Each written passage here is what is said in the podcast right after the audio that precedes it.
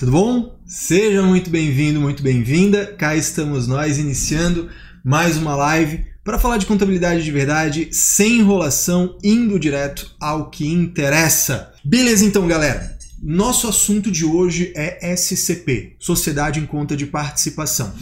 Cá entre nós, a mais diferentona das sociedades. A verdade é essa tá? É, ah, trabalhar com SA, trabalhar com limitada, trabalhar com sociedade simples, tudo isso aí, pô, é muito frequente, é comum, a gente está acostumado. Agora, sinceramente, para mim, do Código Civil, né, Código Civil e Lei 6404, juntando a parada toda, se tem uma sociedade que é diferentona, se tem uma sociedade que tem ali umas pegadinhas na parte societária e principalmente na parte tributária, é a sociedade em conta de participação. O que, que é uma sociedade em conta de participação? Lá dentro do Código Civil, quando começa a falar das sociedades, se divide em sociedades personificadas e sociedades não personificadas. Agora vai ser um papo meio direito empresarial, direito societário, tá? Então fica tranquilo. Se você nunca mexeu com essa parte societária, né? Claro, talvez você sinta um pouco de dificuldade, mas nada demais. Eu vou tentar ser bem superficial. Então as sociedades se dividem em personificadas e não personificadas. As sociedades personificadas são aquelas que respondem pelos próprios atos, vamos chamar assim, né? Fazendo um paralelo que não é exatamente isso, tá? Mas dá para fazer um paralelo para entender. Imagina o seguinte, você tem um adulto, né, que tem lá seus 25 anos, 30 anos, enfim, e ele faz alguma coisa errada. Né? Ele entra numa loja de cristais e quebra tudo, sai quebrando tudo ali. Bem, ele será responsabilizado, ele responde pelos próprios atos. As sociedades personificadas, elas têm essa característica. Quando você olha para uma sociedade limitada, por exemplo, se a sociedade limitada realizar uma operação né, e ficar devendo na praça, quem é que vai ser cobrado por essa dívida? A própria sociedade limitada. Ela que responde perante terceiros pelos seus atos. Ah, Caio, mas é uma pessoa jurídica, quem vai cuidar disso é uma pessoa física. Sim, representando a pessoa jurídica, vai ter uma pessoa física, uma pessoa natural. Beleza, tu até aí, né, absolutamente nada de novidade. Né? Precisa haver uma desconsideração da personalidade jurídica para que o sócio responda por aquilo, senão quem responde é a própria sociedade. Agora, de outro lado, nós temos, nós temos as sociedades não personificadas, que são exceção, são minoria. Só existem duas sociedades não personificadas previstas no Código Civil, que é a sociedade em comum e a sociedade em conta de participação. O resto é tudo personificada. Sociedade simples pura, sociedade limitada, SA, comandita simples, comandita por ações, sociedade em nome coletivo, sociedade cooperativa, todas elas são personificadas. Tem diferença, tem características diferentes entre elas, mas são personificadas não personificadas nós só temos duas. A sociedade em comum, que é uma da que é a outra não personificada, assim, ela praticamente não é usada mesmo, é aquelas sociedades que estão em desuso. A sociedade em conta de participação, portanto, é uma das duas existentes e, na prática, a única utilizada que é uma sociedade não personificada, ou seja, não é a própria sociedade que responde pelos seus atos. Ela tem uma característica um pouco diferente. Tá? E, e essa característica um pouco diferente é justamente um dos grandes motivos de utilização da SCP. Que motivo é esse? Vamos entender. A sociedade personificada é aquele adulto que entra numa loja de cristal e né, quebra tudo lá. Ele será responsabilizado. Agora, imagina que você tá com teu filhinho de 4 anos, entra numa loja de cristais, no shopping, por exemplo, e o moleque detona tudo, sai puxando coisa, quebrando coisa. Quem será responsabilizado? A criança ou você responsável pela criança? Você responsável pela criança. É isso. Em certa, não é exatamente igual, tá? Mas é, de certa forma isso ajuda a entender essa não personificação da SCP. Se algum cliente, se algum fornecedor, se o fisco, se qualquer pessoa tiver problemas com a SCP, não é a SCP que vai ser acionada, não é ela que vai responder. No Código Civil, a partir do artigo 991, lá do Código Civil, se fala da SCP. E lá desde o início se fala algo que fica muito claro, desde o primeiro artigo sobre a SCP, essa característica. Mas olha, a SCP ela vai funcionar com dois tipos de sócio: o sócio ostensivo e o sócio participante. Então a gente tem duas classes de sócio, a gente tem dois tipos de sócio diferentes nessa sociedade. Assim como acontece na comandita simples, né, que tem dois tipos de sócio. Isso lembra um pouco lá. Né? Caio, eu nunca estudei sociedade em comandita simples, então esquece essa parte. Não tem problema não, tá? Mas o que, que você precisa prestar atenção aí na, na SCP? Existem dois tipos de sócio, sócio ostensivo e o sócio participante. Sócio participante é o que antigamente se chamava de sócio oculto. Né? Isso é uma coisa também interessante de se observar. Você leu sócio oculto, você escutou de algum colega de trabalho, contador, advogado, empresário, enfim, sócio oculto, significa que ele está amarrado, ele está pensando numa legislação, ele está amarrado, vinculado a uma legislação que já foi. Tá? O, a, a figura, o nome sócio oculto, ele é lá do Código Comercial tá? Código Comercial de 1850, que foi parcialmente, quase todo revogado, né? parcialmente revogado, com a entrada do Código Civil em 2002, valendo em 2003. Tá? Então, só para te dar esse cenário. Qual é a diferença entre esses dois sócios? O sócio ostensivo é o que mata no peito. O só, presta atenção, o sócio ostensivo é o pai da criança lá na loja de cristais. O sócio ostensivo é aquele que mata no peito a responsabilidade de forma ilimitada. E o sócio participante? O sócio participante, ele não responde perante terceiros. Então imagina assim, tem, a, gente, a gente tem uma SCP, eu e você temos uma SCP. Eu sou o sócio ostensivo, você é o participante. A nossa SCP foi feita para realizar um determinado objeto, fazer uma atividade, fazer um serviço, fazer um comércio, fazer um empreendimento imobiliário, enfim, né? N coisas que podem ser feitas. E aí vem a questão, assim, cara, se der um problema, se der um problema trabalhista, se der um problema com cliente, se der um problema com fornecedor, se der um problema com físico, se der um problema com qualquer um, quem é que vai responder? É a própria SCP? Não é o sócio ostensivo. Então, se eu sou sócio ostensivo, eu mato no peito, fica sob minha responsabilidade, de forma ilimitada, os riscos dessa sociedade. A necessidade de responder para terceiros é comigo, beleza? E o sócio participante, ele fica protegido nesse sentido. Tem uma exceção, tá? Tem uma exceção no próprio Código Civil que fala assim: olha, a, a sociedade em conta de participação, sócio participante só responde para o sócio ostensivo. Então, na nossa relação aqui, se eu sou ostensivo, eu respondo. Deu problema com os outros, eu que resolvo. É comigo que vão buscar. Agora, no nosso contrato, pode haver a previsão de você, em relação a mim, repor determinados valores. Aí é uma outra relação. É a, a minha relação sócio-ostensivo com a relação sócio-participante. Beleza?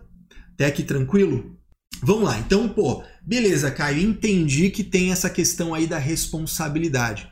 Além disso, o próprio artigo 991 do Código Civil, o primeiro artigo sobre SCP, ele traz uma característica bem interessante ali. Fala o seguinte: olha, quem atua, quem age, quem exerce o objeto social é o sócio ostensivo. Sob sua responsabilidade, em seu próprio nome, e aqui a gente pega duas características importantes.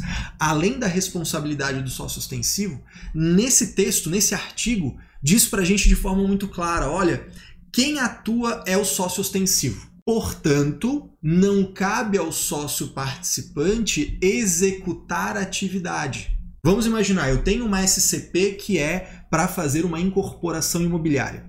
Quem vai realizar a incorporação imobiliária? O sócio ostensivo no seu próprio nome, não é no nome da SCP. É outra coisa que a gente tem que falar daqui a pouquinho. Então, a atividade da SCP é realizada pelo sócio ostensivo, no nome do sócio ostensivo, sob responsabilidade do sócio ostensivo. Porém, existe uma sociedade. E para que, que é essa sociedade? Para que eu, sócio ostensivo, junto com o sócio participante, a gente, a gente reúna recursos para realizar essa atividade. Essa é, é, essa é a lógica da sociedade em conta de participação. É uma sociedade né, com contas de participação. Os sócios participantes, eles participam como? Botando recurso, né, fazendo a sua contraprestação, ele vai aportar algo e ele vai participar dos lucros ou prejuízos. Mas o sócio participante não atua, tá? E aqui a gente tem uma característica muito comum nas SCPs médicas. Tá? Quem trabalha com, a, com clínicas médicas, com hospitais, tem aparecido de vez em quando essa vontade. Olha, vamos fazer uma SCP é, em que o sócio ostensivo é o hospital e os sócios participantes são os médicos. Tecnicamente não está correto. Por quê? Não está correto porque, nesse caso, os sócios participantes estão executando a atividade e não deveria ser assim.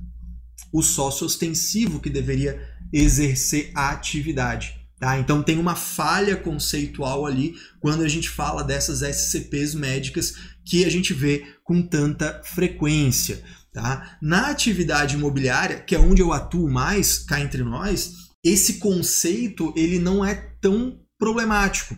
Porque normalmente o que, que acontece? Você tem uma incorporadora, uma loteadora, né, uma empresa que tem um know-how, ela constitui uma SCP sendo ela a sócia ostensiva e os investidores entram como sócios participantes. Às vezes o investidor que vai botar grana no empreendimento, às vezes o investidor que é o terrenista ele vai entrar com terreno e ao invés de fazer uma permuta, ou seja, ao invés de pegar imóvel, ele quer participar dos lucros. Tá? Então a gente tem aí caminhos diferentes, mas na atividade imobiliária isso é muito, muito frequente. Tá? Isso é bem comum ser utilizado e outras áreas estão começando a aprender com isso. A gente vê de vez em quando SCP de advogado, de vez em quando SCP de médico, de vez em quando a gente vê umas coisas um pouquinho diferentes, tá bom? Então a gente já entendeu até esse ponto, né? A gente já entendeu que temos é, o sócio ostensivo e o sócio participante, dois tipos de sócio, que o sócio ostensivo é quem atua no seu próprio nome, sob sua responsabilidade ilimitada, né? ele mata no peito a parada, enquanto que o sócio participante ele aporta recursos, participa dos lucros ou prejuízos mas só responde para o sócio ostensivo, não responde perante terceiros. E ele também não atua. Né? Apesar desse nome sócio participante, ele participa dos resultados. Ele não participa da operação cotidiana. Beleza? Vamos lá. Caio, mas o sócio participante nunca vai responder perante um terceiro? Sabem que toda generalização né, assim, é complicada, toda regra tem a sua exceção né? Enfim. E aí por isso eu preciso te dizer o seguinte, olha, tem uma situação em que o sócio participante, se o sócio participante aparecer numa operação, vamos imaginar assim, eu e você temos uma SCP, eu sou sócio ostensivo, você é sócio participante. Eu que atuo, então eu tô lá negociando com o fornecedor uma compra, prazo, etc. E aí você, sócio participante, aparece ou seja, você interage com o fornecedor, você toma parte nas negociações. Se der merda nessa negociação, você, como sócio participante, que deveria ficar quietinho no seu canto, como você apareceu perante terceiro, como você tomou parte naquilo, você responde solidariamente se der problema naquela operação. Tá? Então, se eu, como contador, estou orientando o investidor que vai ser sócio participante de uma SCP, eu vou falar para ele o seguinte: olha, prestação de contas, pega demonstrações contábeis, pega os relatórios, pega tudo, mas não se mete a aparecer para cliente, aparecer para fornecedor, nada. Você não aparece para terceiros, beleza? Então essa é a principal diferença. O Lucas fez uma pergunta boa que ele falou: Caio, podemos ter mais de um sócio ostensivo? Sim, você pode ter mais de um sócio ostensivo, o Código Civil prevê isso, assim como você pode ter mais de um sócio participante.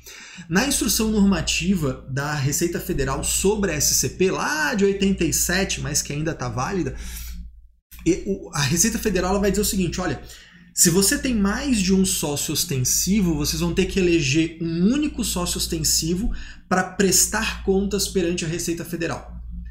Porque tem, tem algumas obrigações acessórias que a SCP deve cumprir, que na verdade o seu sócio ostensivo vai fazer em relação à SCP. E aí, quando tem mais de um sócio ostensivo, quem vai tem que ser eleito? Assim, ó, esse é o sócio ostensivo que vai entregar a declaração para a Receita.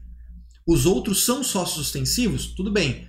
Para atuar perante terceiros? Tudo bem. Mas não para fins de Receita Federal, vamos dizer assim. Tá? Mas é bem pouco comum. Tá? Não é proibido, é totalmente possível, tem previsão para isso, mas não é muito comum. O que a gente costuma ver quando você tem, ah, eu quero ter, né, mais de uma empresa atuando. Normalmente se faz uma sociedade entre elas e essa sociedade entra na SCP é o mais comum, tá? Mas, como eu te falei, é totalmente possível sim, tá, Lucas? Isso aí não tem problema. O que é muito comum é a gente ter vários sócios participantes, tá? Inclusive, com a possibilidade de entrada e saída de sócios participantes com mais liberdade. Tá? Pensa o seguinte: numa sociedade limitada, se vai entrar um novo sócio, todo mundo tem que assinar alteração contratual, todo mundo tem que não sei o que lá. Numa SCP, você pode prever no contrato dela, você pode prever ali o seguinte: olha, o sócio ostensivo, a gente coloca no contrato que o sócio ostensivo pode admitir novos sócios participantes, mesmo sem a anuência, sem a informação para os sócios participantes. Então, isso é muito usado quando você tem vários investidores. Imagina que a minha empresa vai abrir uma SCP e ela vai vender participação dessa SCP, vai, distribuir, né, vai, vai, vai ofertar para várias pessoas, sei lá, 15 pessoas. Vão ter 15 cotas de investidor. E aí, pô, entrou um. Aí daqui a pouco entra outro. Daqui a pouco entra outro. Daqui a pouco entra outro. Imagina se a cada uma dessas entradas eu tiver que pegar a assinatura de todo mundo. É um inferno. Então na SCP é possível fazer isso. Tá legal? É uma diferença, um negócio que realmente é raro nas sociedades contratuais, nas sociedades de código civil, né? Se assemelha muito aí à liberdade de negociação das ações de uma SA, por exemplo, tá? Tá, Caio, entendi isso aí, mas onde é que eu registro uma SCP? Você vai registrar uma SCP somente no CNPJ. Também, mais uma coisa diferentona da SCP. A sociedade em conta de participação não é registrada em cartório. A sociedade em conta de participação não é registrada em junta comercial.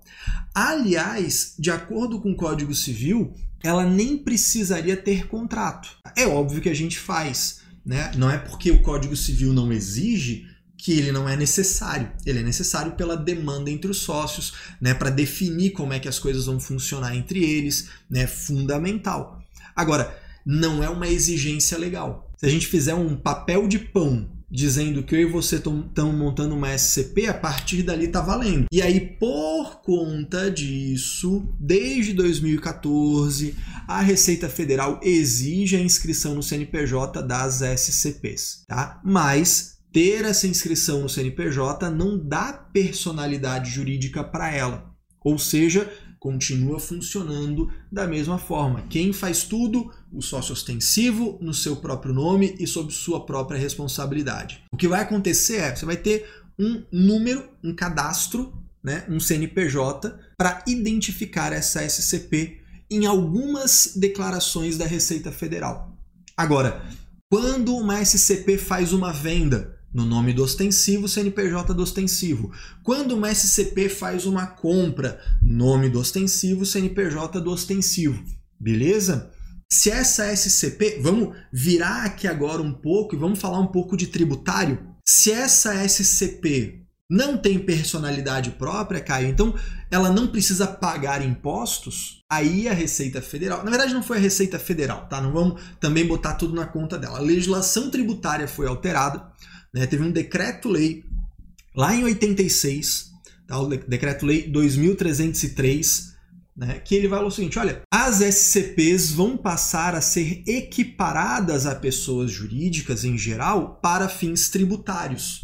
E aí vem um outro decreto em seguida, o 2308, falando, ó, isso vai ser a partir de 87. Então, de 1987 para cá, para fins tributários, a SCP se comporta como uma PJ em geral. Inclusive, antes ela era obrigada a ser do lucro real. Tá? A SCP só pôde ser do lucro presumido a partir de 2001, com a Instrução Normativa 31 de 2001. Tá? Então é uma coisa até é, relativamente recente. Tá? Não, não é uma coisa tão antiga assim a SCP poder ser do lucro presumido. E agora eu acabei de me tocar que eu tô velho, porque eu tô considerando 2001 uma coisa recente e a gente já tá em 2022, né? Enfim, me senti idoso agora. Mas enfim, né? Faz parte da vida. Vamos lá. Então, Caio, deixa eu ver se eu entendi. A SCP ela não tem personalidade própria, mas para fins tributários ela tem? É, é exatamente isso.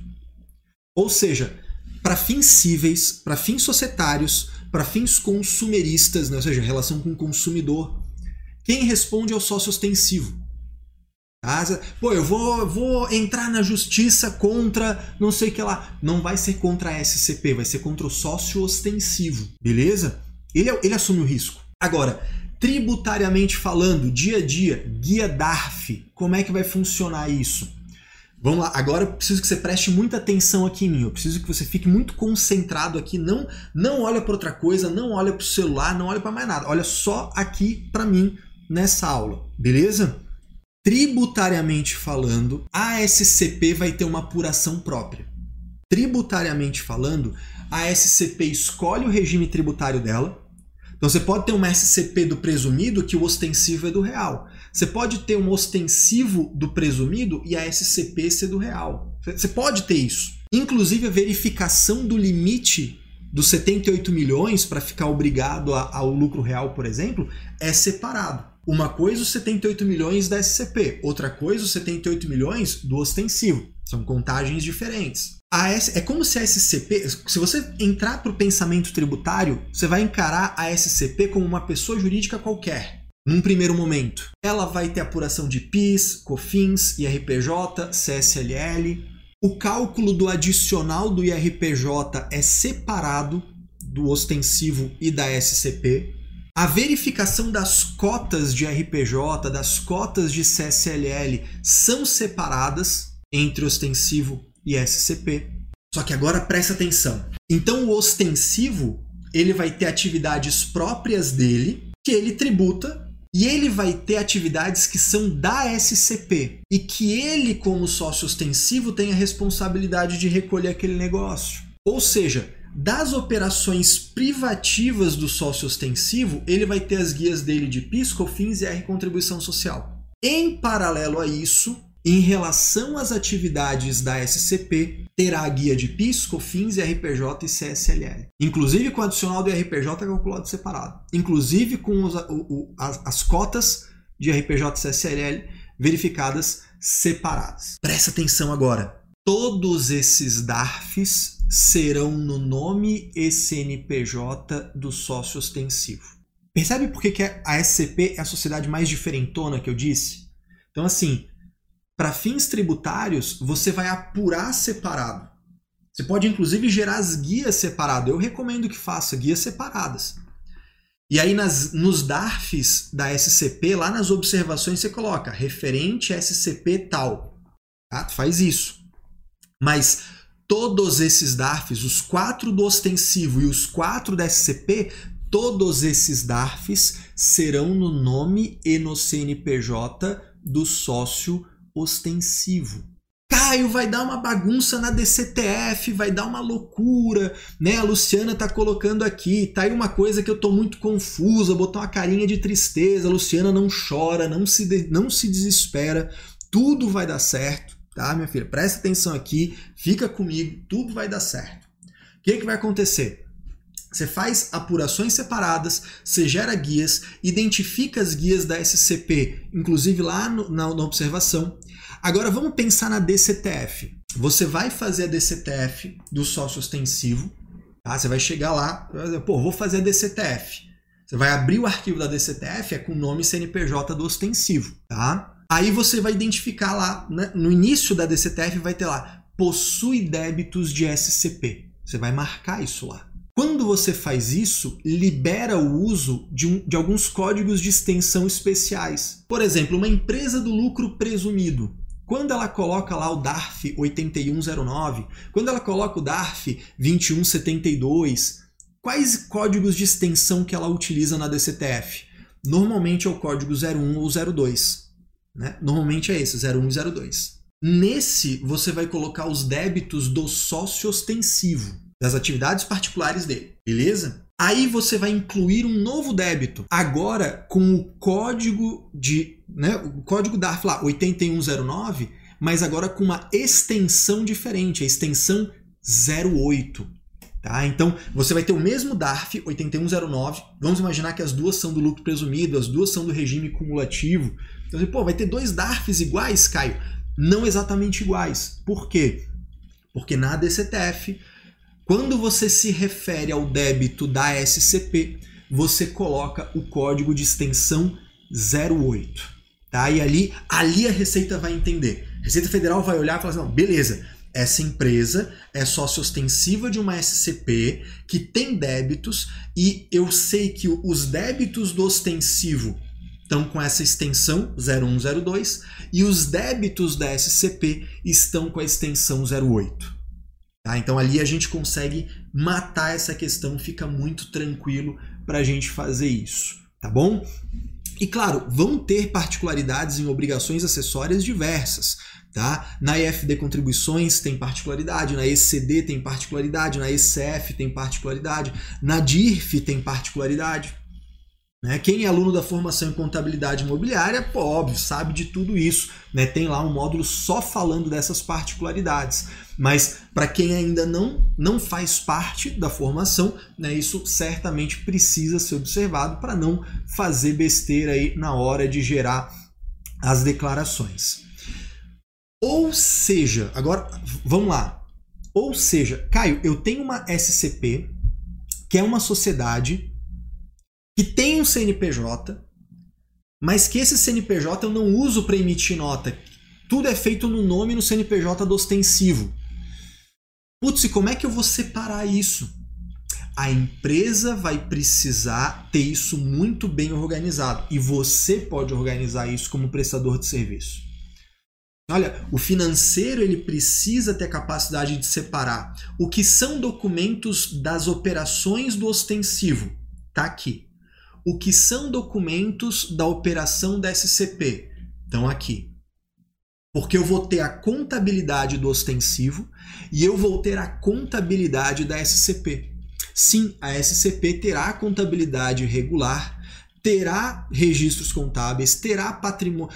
O capital social da SCP é chamado de patrimônio especial, tá? Nome metido a besta. Mas vai ter isso. Então a SCP vai ter ativo, vai ter passivo, vai ter PL, vai ter resultado, vai ter livro diário, vai ter demonstrações contábeis, vai ter tudo. Beleza? Então, assim, contabilmente, a SCP é uma empresa como qualquer outra. A diferença é que você vai contabilizar na SCP as operações que são da SCP, mas que os documentos estão no nome e no CNPJ do ostensivo. Ou seja, é uma sociedade que demanda atenção. Você precisa ter atenção, você precisa ter processos bem estruturados. Porque do contrário, você se perde. Pô, chegou uma nota, chegaram duas notas aqui, as duas estão com o nome CNPJ do ostensivo. Onde que eu lanço? Se essa informação não vem com qualidade, você não consegue fazer as duas contabilidades separadas. Faz sentido, gente? Deixa eu dar uma olhada no que, que vocês estão colocando aqui. A Fátima pergunta: então o sócio ostensivo terá que ser pessoa jurídica? Exatamente, porque é ele que exerce atividade. Quem, é, quem exerce atividade econômica de forma organizada é pessoa jurídica ou equiparado à pessoa jurídica. Então, sócio ostensivo terá CNPJ, tá bom? Perfeito, Fátima. Aqui a Luciana perguntou: a sócio ostensiva pode prestar serviços para a SCP? Luciana, não tem impedimento nenhum, tá? Então, se sócio ostensivo não quer só receber lucro, quer prestar serviço, pode ser feito sim. Com alguma frequência a gente vê assim, na atividade imobiliária, por exemplo, né? Você tem uma incorporadora que busca investidores, eles se juntam através de uma SCP. Só que a incorporadora, que vai ser a sócia ostensiva, ela tanto vai participar dos lucros enquanto sócia, como ela vai prestar serviço para a SCP de administração de obra. Isso acontece. Aí a gente vai ter uma receita de prestação de serviço que deve ser tributada na sócio ostensiva, tá? Vai dar um pouquinho de confusão mental, porque você vai pensar assim, tá, mas eu vou emitir uma nota minha contra mim mesmo? né? Porque vai ficar assim, prestador de serviço, nome CNPJ do ostensivo. Tomador de serviço, nome CNPJ do ostensivo. É isso mesmo. Muitas prefeituras não impedem isso e você consegue gerar o documento. Eu já vi empresas que optaram por não emitir o documento e fazer só através de recibo. Tá certo? Não, porque deveria emitir nota fiscal mas é uma coisa que de vez em quando a gente vê no mercado, tá bom? Mas não tem absolutamente nenhuma vedação, inclusive é uma prática, não vou dizer frequente, mas não é uma prática rara no mercado, principalmente no mercado imobiliário, que é o que eu acompanho de perto. Tá bom? Júnior perguntou aqui, Caio, boa noite. Se o sócio ostensivo for PJ já existente, a SCP terá outro CNPJ? Sim, porque na verdade, para constituir a SCP, o ostensivo tem que ser uma pessoa jurídica já existente. Tem que ser assim. Ah, não, Caio, o ostensivo ainda não existe. Então, primeiro você vai criar o ostensivo e depois você cria a SCP. Porque no DBE da SCP você vai ter que indicar o sócio ostensivo. Tá? Então, você vai ter que informar essa parada. Tá certo? Deixa eu ver o que mais temos de dúvida aqui. A Luciana, Caio, boa noite. Tem um caso em que foi feito o contrato de SCP, mas não foi inscrita no CNPJ. Consigo fazer essa inscrição com data retroativa? Sim, você vai entrar no Redsim, você vai lá fazer inscrição de primeiro estabelecimento, você vai colocar que é de uma SCP que tem uma natureza jurídica específica, que é a natureza jurídica 212.7 tá? Não vai exigir junta comercial, não vai exigir cartório, não vai exigir viabilidade, você vai fazer direto o DBE, tá? E aí você vai fazer esse DBE e vai instruir o DBE, né? Vai instruir essa solicitação de CNPJ com o contrato de SCP. Beleza? Lá durante o, o, DBE vai te pedir a data do evento. A data do evento é a data de assinatura dessa SCP, né, desse, dessa existência da SCP, que no teu caso é data retroativa. Então vai gerar o CNPJ com data retroativa. Isso, se você ainda não tem o CNPJ, tem uma tendência de que você não esteja cumprindo as obrigações acessórias. Tá? Então você precisa só tomar é, esse cuidado agora de cumprir as obrigações acessórias devidamente. Você teve receitas né, nesse período, você teve débitos nesse período, que, por exemplo, na DCTF vai tudo dentro de uma declaração só. Agora, na EFD Contribuições, o sócio ostensivo manda dois arquivos. Um arquivo do sócio ostensivo e um arquivo da SCP. Ambos são no nome do, do, ostensivo, no CNPJ do ostensivo, com certificado do ostensivo, mas são dois arquivos. Na ECD é a mesma coisa. Na ECD você tem que mandar o livro do ostensivo e o livro da SCP. São dois arquivos transmitidos. Na ECF é a mesma coisa. Você recupera a ECD correspondente e manda um arquivo para o ostensivo e um arquivo para a SCP. Tá? Então só tem que tomar cuidado nisso aí. Beleza? O Emerson fez uma pergunta. Outra dúvida, mestre, relacionada ao RET de SCP. O número do CNPJ RET seria o 2 do CNPJ da SCP, correto? Emerson, excelente colocação. Isso é a exceção da exceção, tá? Vamos lá. Qual é a regra que eu falei para vocês? Tudo da SCP é feito no nome no CNPJ do ostensivo. Não foi isso que eu falei para vocês? Foi, né? Não, pô, Caio, isso aí eu entendi, falou tanto que eu já decorei. Pô, beleza, né? Então, você tem ali marcação cerrada. Pô, emitiu nota, nome do ostensivo, CNPJ do ostensivo. Recebeu nota, nome do ostensivo, CNPJ do ostensivo. A SCP adquiriu um terreno. Lá no registro de imóveis vai estar no nome de quem? Nome do ostensivo, CNPJ do ostensivo. A SCP faz um contrato de venda de imóvel. Nome de quem vai aparecer nesse contrato? Nome do ostensivo, CNPJ do ostensivo. Pô, beleza, cara, entendi. É tudo no ostensivo. Porém, Contudo, entretanto, todavia, tem uma diferença. Quando uma SCP faz patrimônio de afetação e adere ao RET, tem que ser feito CNPJ do RET. Tem que fazer isso. Bem, quando eu tenho que fazer isso, qual, qual que é a lógica? Direto você vai, pô, vai no piloto automático. Ah, então você vai fazer o CNPJ do RET como se fosse filial do sócio ostensivo, certo? Errado. Por muito tempo a gente fez dessa forma, mas desde 2018 com ato declaratório da Receita Federal falando sobre a DCTF, ela criou uma regra de validação que regrou isso. Então ela diz o seguinte: olha, quando você tem uma SCP que adere ao RET, é uma exceção. O CNPJ do RET vai ser feito como se fosse filial a partir do CNPJ da SCP. Senão vai dar problema na DCTF na hora de entregar. Beleza? Então, de novo, né? Sendo repetitivo no próprio Merchan. Dentro da formação em contabilidade imobiliária, eu mostro isso. Eu mostro como é que se cria o CNPJ, eu faço essa correlação né, de, de quando usa um CNPJ, quando usa outro. Explico toda essa novela do CNPJ do RET. Tá? Isso está tudo lá muito explicado. Aqui é uma live, é mais curto, não tem como se aprofundar em tudo, né? Eu estou fazendo aqui um apanhado geral para vocês terem uma ideia. Mas muito boa essa pergunta do Emerson. A Kênia mandou: se abro um, uma PJ para ser sócio ostensivo de uma SCP e os tributos serão separados, qual a base de cálculo dos impostos para ambos? É que assim, ó, Kênia, vamos imaginar o seguinte eu tenho. A tua pergunta não é inadequada em absoluto. É, é justamente sobre esse tema, é para isso que a gente está aqui. Tá ótimo que você fez essa pergunta. Vamos imaginar o seguinte: eu tenho a PJ, PJX constituída. Ela vai participar de uma SCP, a SCP-Z. Então, tem a X e a Z.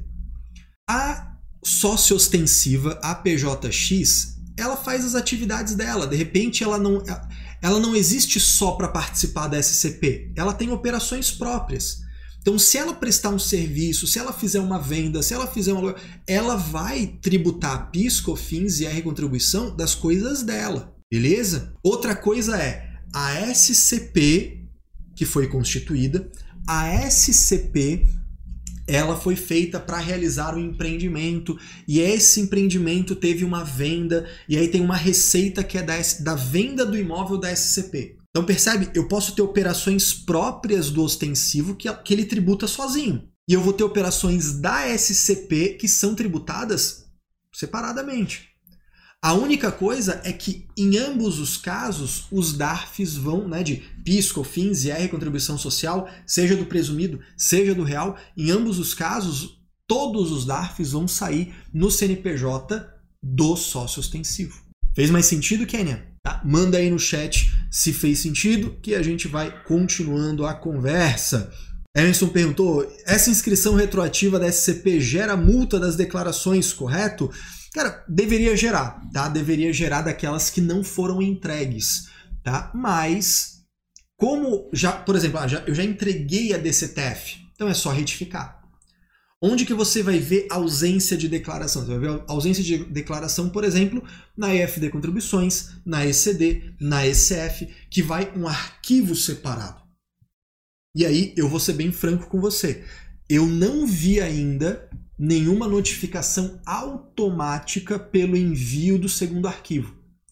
Né? Eu recebo muito eu faço muito atendimento de consultoria, as pessoas me perguntam isso, eu respondo de acordo com a legislação, explico o que é o provável acontecer, mas normalmente eu não tenho o feedback da pessoa assim, ah, Caio, depois da nossa consulta eu entreguei e veio, de, veio multa, não veio multa. Esse feedback eu acabo não recebendo dos meus clientes. Né? Só me procuram na hora da dúvida mesmo, só na hora que o bicho está pegando, né? depois poucos voltam para dar feedback. Né? Não vou dizer nenhum, todo, todo, todos também é demais, né? Assim, mas a maioria não volta para dar feedback, um outro volta e eu agradeço muito, tá? Deixa eu ver o que mais aqui, a Vera. A SCP e o sócio extensivo faz contratos separados da empresa? Deve ser registrado onde? Aí, Vera, acho que você chegou um pouquinho atrasada, né? Na verdade, a SCP, ela não tem registro, o contrato social da SCP, que não é obrigatório por lei, mas que a gente faz, ele não é registrado no cartório, ele não é registrado na junta comercial. O único registro da SCP acontece no CNPJ mesmo, tá? Márcio mandou aqui, Caio, boa noite. Se o CNPJ do patrimônio de afetação na SCP é a regra diferente, então o pagamento do RET deve ser no CNPJ do RET. Isso, perfeito. E daí a gente entra num outro tema, o RET. O RET de incorporação é sempre recolhido, o DARF 4095, ele é sempre recolhido no CNPJ da obra, do RET. Tá? Então aí perfeito, é exatamente essa a diferença. Tá certo? Luciana colocou aqui, tenho aqui uma academia, né, um sócio extensivo, que criou SCPs para captar investidores. A SCP não tem atividade, pois a receita de serviço é da ostensiva. As SCPs têm somente participação nos lucros da ostensiva. Isso está errado, tá, Luciana? Então toda a receita da academia é da ostensiva que vai apurar o lucro e repartir com as SCPs. Isso está errado, tá? Quem fez esse planejamento não conseguiu enxergar uma coisa que, assim, tinha que ser óbvia pra gente que era a contabilidade. Pensa comigo o seguinte: eu tenho um sócio. Tá? Esquece a SCP agora. Eu e a Luciana somos sócios. Nós temos um escritório. Quem tem a receita é o escritório, ou seja, a investida, e a investida, o escritório, distribui lucro para o investidor, o sócio. No meu caso, eu e a Luciana. Quando você diz para mim assim, olha, a academia fez uma SCP. Tá, então a academia investe numa SCP. Ora, se a receita é gerada pelo sócio ostensivo, a SCP não tem direito a porra nenhuma. Tá errado isso. Vocês estão imaginando um cenário em que o sócio vai distribuir lucro para o escritório. Pensa aí você, dono de escritório contábil. Quem é que distribui lucro para quem? É a investida que distribui lucro para a investidora. Então, no organograma, a receita, nesse teu caso, teria que ser gerada na SCP. Tá bom? Então, vamos, imaginar uma situação dessa. Ah, eu tenho uma rede de academias. E eu falo assim: olha, eu vou constituir um, um, uma nova academia, vou constituir uma filial, e a operação dessa filial vai ser feita através de uma SCP. Então ali eu tenho uma receita sendo gerada na SCP, gerando lucro na SCP para que o lucro da SCP seja distribuído para os sócios. Tanto sócio ostensivo quanto sócios participantes. Tá? Então aí é que está o problema. Tá? É que esse teu, esse teu desenho, esse teu esquema, ele tá errado. E aí a conta não vai fechar. Tá? Eu vou até eu não ia fazer isso, tá? Eu, eu, eu prometi para mim mesmo que eu não ia fazer isso, mas eu vou desenhar esse negócio para vocês. Quer ver? Vou compartilhar aqui minha tela.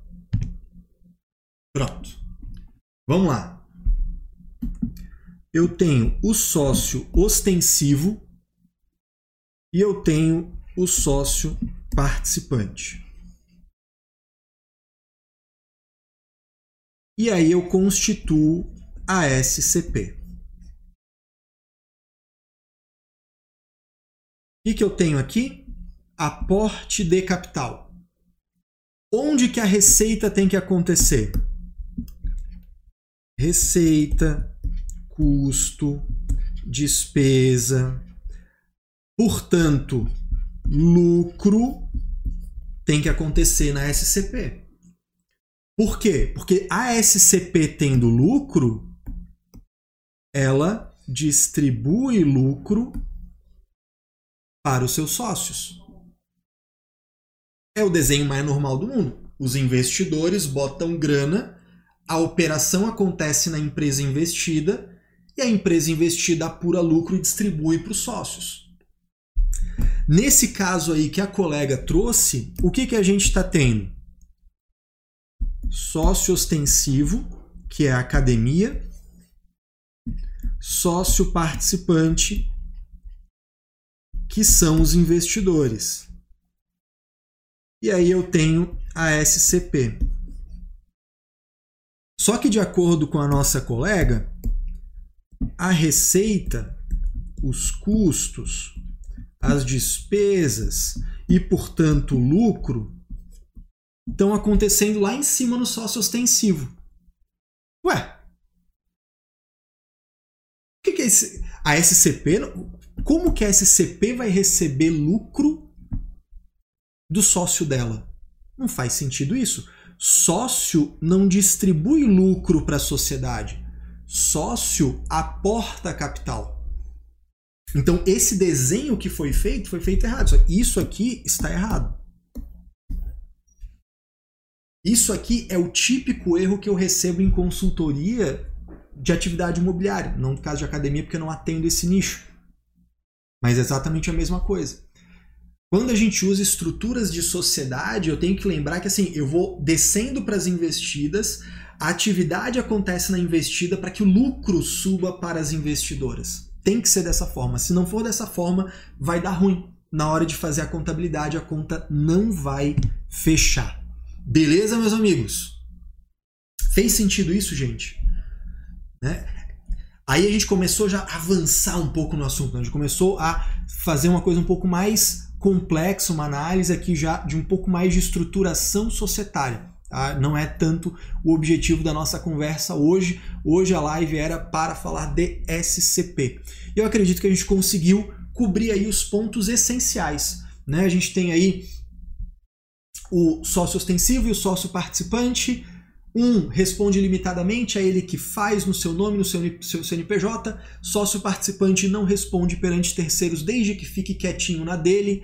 Né? Vimos aí as particularidades de apuração de impostos, a necessidade de cuidar com os documentos para não fazer confusão e isso virar uma zona, né? Já viu isso aí tudo, né? Ó, Luci... show, Luciana, é isso aí, falou, entendi, por isso que eu estava confusa sem saber como fazer a tributação. É, não tinha como você sacar como fazer porque a estrutura tá errada. E aí você estava tentando fazer certo a partir de uma coisa que já está errada.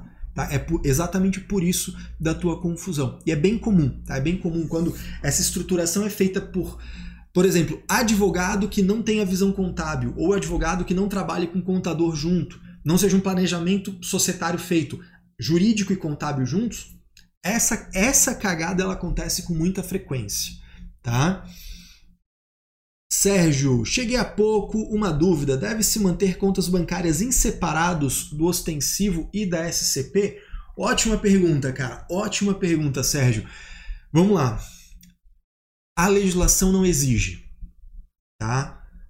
Existe a legislação, existe na legislação uma obrigação de ter uma conta bancária separada? Não. Agora, assim, assim prática de mercado, tá?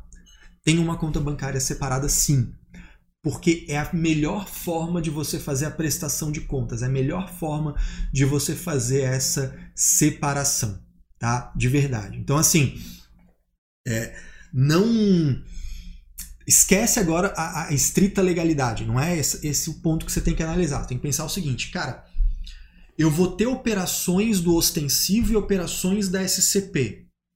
Todos os documentos já vão estar no nome no CNPJ do ostensivo para me confundir.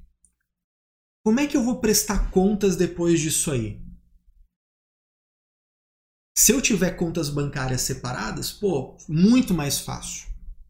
Inclusive trabalhando com um centro de custo, centro de resultado. Tá? É, é a melhor coisa que você pode fazer nesse trabalho. Beleza? Deixa eu ver aqui o que mais. Ah, um detalhe importante. Eu, eu, eu por várias vezes fui falar isso e fui para uma outra direção. Importante dizer. O Código Civil, falar ah, porque o Código Civil né, fala no nome CNPJ do próprio ostensivo, né? Então vamos lá. O próprio Código Civil, ele diz claramente no artigo 1162 que uma SCP não pode ter nome. Olha que louco. O Código Civil diz que a SCP está vedada de, de, de adotar nome empresarial, razão ou firma. Né? Ou seja, tudo bem, tem que fazer aquele cadastro no CNPJ? Tem. Lá, quando a gente faz o cadastro no CNPJ, tem que botar um nome? Tem, porque a Receita Federal inventou essa palhaçada. Agora, de verdade, a SCP não tem personalidade jurídica e não tem nome.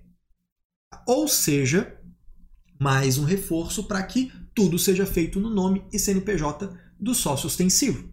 Ah, Caio, mas pô, se ela não tem nome, se ela não tem personalidade própria, se ela não tem nada, então, pô, como é que eu vou abrir uma conta bancária? A maioria dos bancos não vai aceitar que você abra uma conta bancária no nome e no CNPJ de uma SCP.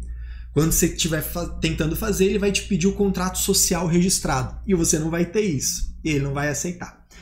Alguns poucos bancos já aceitam fazer o, a conta bancária no nome da SCP, já entenderam a parada. Então, Caio, como é que eu vou fazer? Cara, abre uma segunda conta bancária no nome e no CNPJ do ostensivo. E destina, de forma gerencial, de, ali, ali na equipe financeira, destina essa conta bancária para exclusivamente movimentar a SCP. Pronto. Simples assim. Putz, Caio, mas eu já abri uma conta bancária e colocamos no nome da SCP. Tudo bem, se você colocou, não tem problema, não está errado. Tá? Você, pô, vai acontecer alguma coisa comigo, tem multa, é um crime. Não. Eu só falo para, a princípio, fazer a conta bancária no nome e no CNPJ do ostensivo, porque tecnicamente está mais correto e porque a maioria dos bancos não entende o que é uma SCP. Isso vai te atrasar a vida. Tá? Então, Dá fazer. Ah, Caio, mas o, o, meu banco ele abriu. Pô, beleza, ótimo, vai ser feliz. Tá? Não muda absolutamente nada do que a gente conversou. Então, para fechar, né? E aqui a Fátima faz uma pergunta: qual a grande vantagem de criar uma SCP? Olha só que interessante. Olha só que, assim, de verdade, olha que interessante. Eu tenho uma empresa e eu vou fazer um projeto, eu vou fazer uma nova atividade, eu vou fazer um novo empreendimento, eu vou fazer alguma coisa nova, uma nova iniciativa. E eu quero buscar investidores. Então eu vou usar uma, uma sociedade para que os sócios, os investidores, entrem como sócios, botem grana e participem dos lucros ou prejuízos. Tá, Caio, mas por que não uma limitada? Numa SCP, imagina que eu tenho aqui a Caio Melo Consultoria e eu quero fazer um novo ramo de trabalho né, com valuation, por exemplo. Eu faço uma SCP, eu busco investidores. Internamente, ou seja, entre eu e os investidores, uma coisa é o resultado da Caio Melo Consultoria, outra coisa é o resultado do serviço de valuation que está dentro de uma SCP. Eu, eu separo esses resultados. Mas quem olha de fora os clientes, o mercado, enxergam só a Caio Melo Consultoria. Por quê? Porque SCP não aparece para os terceiros. Então, isso pode ser uma característica interessante. Outra característica interessante é você oferecer o investimento, você oferecer para os investidores a participação, podendo dizer para eles: olha, na SCP eu assumo a bronca você, investidor, você bota a grana, você tem risco de lucro ou prejuízo, ok.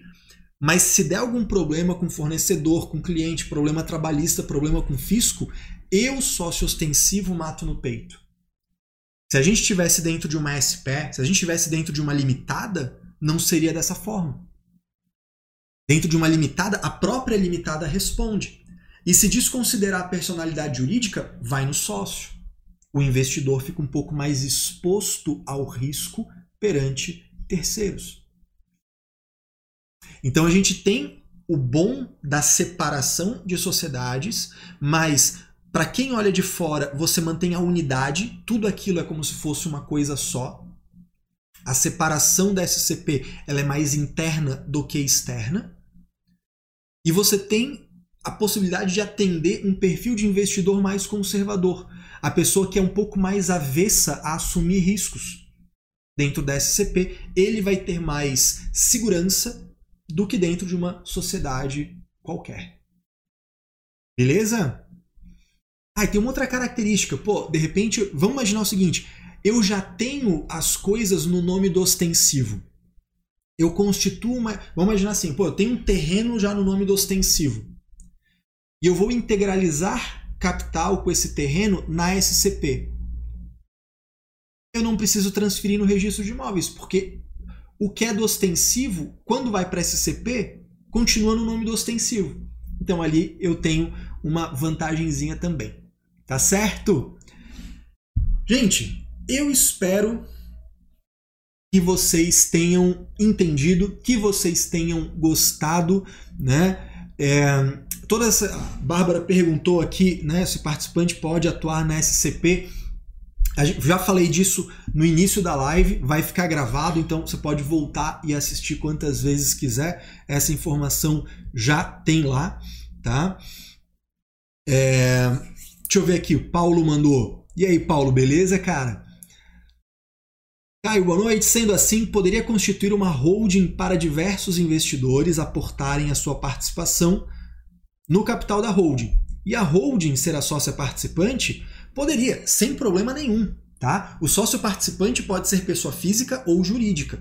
Então, você pode ter uma SCP com várias pessoas ali entrando, ou você pode escalonar. Você faz uma holding e essa holding participa da SCP. Problema nenhum. Faz uma holding pura, né? 6462000, atividade de participar em outras sociedades e ela vai entrar na SCP como investidora, sem problema nenhum. É uma ótima estrutura. Tá certo? Gente, eu espero que tenha sido útil, eu espero que vocês tenham gostado. Se ficarem outras dúvidas, fique à vontade para colocar nos comentários aqui embaixo desse vídeo. Esse, é, essa aula ou essa live, como você preferir, também será disponibilizada no podcast para você escutar no Spotify quando você bem entender. E além disso, né, me acompanha lá no Instagram, arroba Caio Melo Oficial para você trocar uma ideia comigo. Lá eu respondo dúvidas sobre contabilidade, coloco memes, encho o saco de vocês com as coisas importantes que têm que ser feitas e tudo mais. Tá certo? Gente, fiquem com Deus. Forte abraço, uma ótima semana para vocês e até a nossa próxima.